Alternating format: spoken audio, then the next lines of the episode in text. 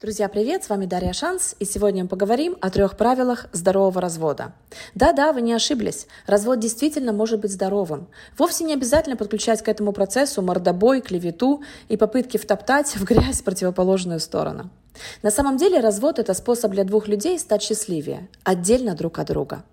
Но для начала подпишитесь на мой подкаст, чтобы его не потерять. И поставьте лайк этому аудио. Так вы будете получать больше рекомендаций моего полезного контента.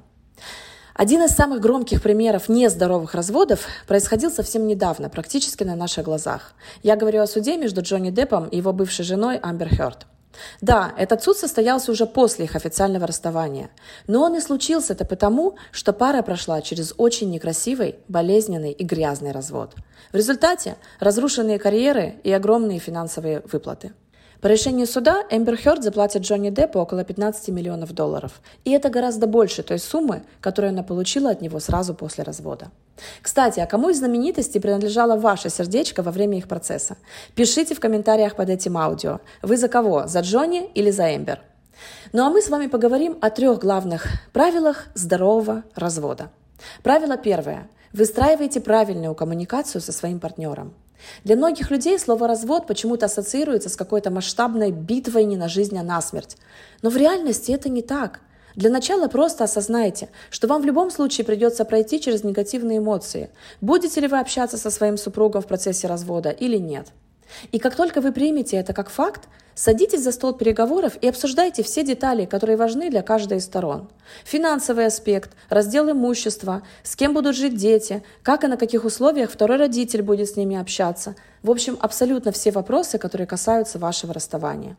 При этом составьте этот разговор исключительно по делу, без перебирания старых грехов и перемывания костей. Процессу здорового развода это все равно не поможет, а только ухудшит ваше общее эмоциональное состояние. И всегда мысленно возвращайтесь в точку здесь и сейчас и обсуждайте то, что важно в данный конкретный момент, а не то, кто и когда и кого обидел 15 лет назад. Правило второе. Сначала маску на себя – Любой развод, даже самый здоровый, это, конечно же, не очень приятное событие в жизни. Этот период полон самых разнообразных эмоций, которые могут накрывать вас с головой. Это и злость, и ярость, и бессилие, и разочарование, и апатия. Поэтому очень важно научиться поддерживать самих себя и не разрушиться по дороге к новой жизни. А она обязательно наступит, уж поверьте. В это не самое простое время возьмите себе за правило внимательно прислушиваться к себе – Постарайтесь понять, что именно способно быстро восстановить ваш энергетический ресурс. Например, для меня это прогулки на свежем воздухе, чтение и время с детьми. После этого помните о том, что ни одна рана не заживает мгновенно. Исцеление – это процесс, и все те эмоции, которые вас обуревают, необходимо принять и экологично прожить. И здесь очень поможет ведение дневника или разговор с близким человеком, который поддерживает вас и ваше решение. А кому-то и вовсе хочется просто побыть одной, и это совершенно нормально.